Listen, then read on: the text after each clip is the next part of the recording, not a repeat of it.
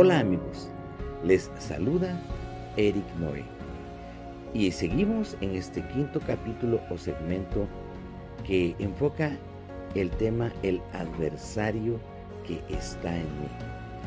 Y es porque en realidad tenemos que enfrentar un adversario que opera en mi propio ser para resistirme, para que no pueda seguir adelante buscando a Dios. Esta es la influencia de un ser egoísta que ya evidenció que no quiere hacer lo correcto, sino que se inclinó por todo lo malo y muchos lo siguieron hasta el día de hoy. La maldad existe. Yo quiero entonces hoy compartirte el título que es Raíces de Maldad. Y esto es lo que hoy te compartiré. ¿Por qué existe la maldad? ¿Por qué tienen que haber malos? ¿Por qué Dios no hizo solo lo bueno? Preguntas como estas confunden a mucha gente que trata de encontrar una respuesta a la maldad que hay en el mundo. Y hasta quisieran culpar a Dios por ello. Pero es bueno saber que Dios no hizo lo malo, sino dejó que los seres que había creado fueran libres para escoger sus hechos, libres para decidir hacia dónde caminar o encaminar sus pasos. Era la única manera de crear sentimientos genuinos, originales, sin imposición y por supuesto, esto era un riesgo necesario para crear seres que lo siguieran y obedecieran voluntariamente, aún luchando contra la oposición de sus propios deseos en libertad. Crear seres buenos, entre comillas, sin un proceso así, únicamente sería producir robots, seres sin voluntad propia, lo cual para él es muy fácil, pero no es lo deseado. Al dejar en total libertad de escoger, Dios sabía que lo malo sería una opción. Él sabía que se podía dar. Pero era a la vez el camino para que si alguien le iba a ser fiel, lo sería de verdad, sin apariencias ni hipocresías. De ahí que el mayor ángel creado, con todo el poder y gloria que Dios le dio, en un principio era fiel y obediente, hasta que en su corazón se halló cabida para la inconformidad y la codicia de ser aún más grande que su creador. De allí para adelante se desarrolla una batalla entre el bien y el mal. Y muchos seres prefirieron el mal influenciados por la insinuación de maldad proveniente de este ser, quienes desde entonces lo siguieron. ¿Y quiénes eran? Pues Satanás y sus demonios. Ellos son las raíces de la maldad. Y la maldad nos impulsa a hacer lo que es contrario a la voluntad de Dios. Hay un reino de tinieblas moviéndose a nuestro alrededor que quiere corromper todo lo que existe, arrastrando a todos los que puede hacia lo malo.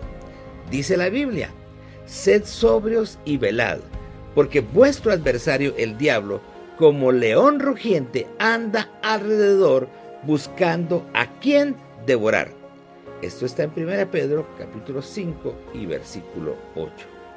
Pero además dice en el libro de Eclesiastés capítulo 7 y versículo 29, he aquí solamente esto he hallado, que Dios hizo al hombre recto, pero ellos buscaron muchas perversiones. Estamos a merced de esas raíces de maldad, pues aún en nuestro cuerpo, en nuestra naturaleza, se mueven. Pero si buscamos la ayuda de Dios, si anhelamos escapar de esta prisión llamada desobediencia, encontramos que a través del sacrificio de Cristo en la cruz, Dios venció al pecado y Satanás y sus demonios y nos abrió el camino para vivir siendo fieles a Él. ¿Qué camino escogerás tú? ¿El bien o el mal? Hoy es tu turno.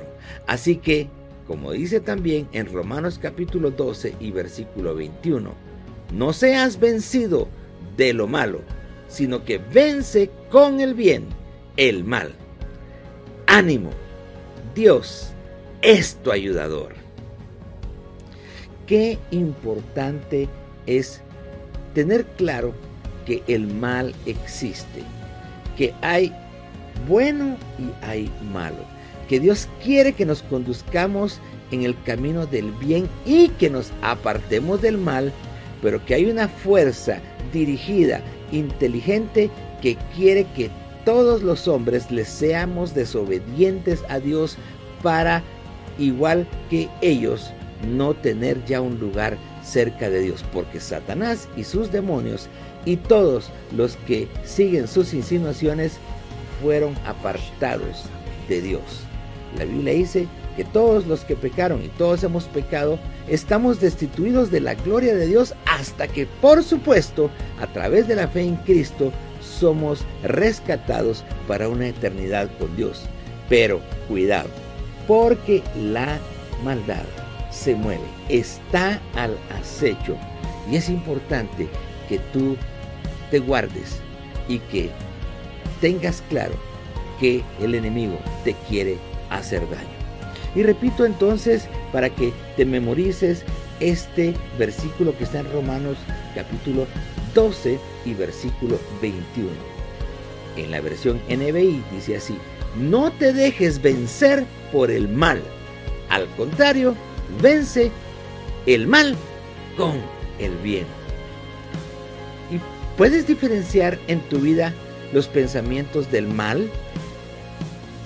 ¿Detectas cuando Satanás quiere seducirte hacia algo que no conviene?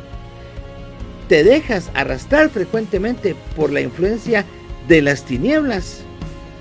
¿Cómo puedes vencer el mal con el bien?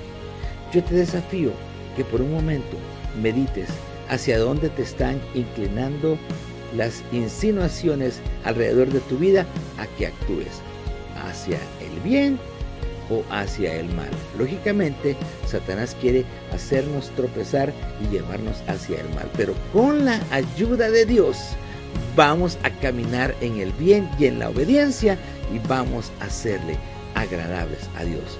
No seas vencido de lo malo, sino vence con el bien el mal. Que Dios te bendiga.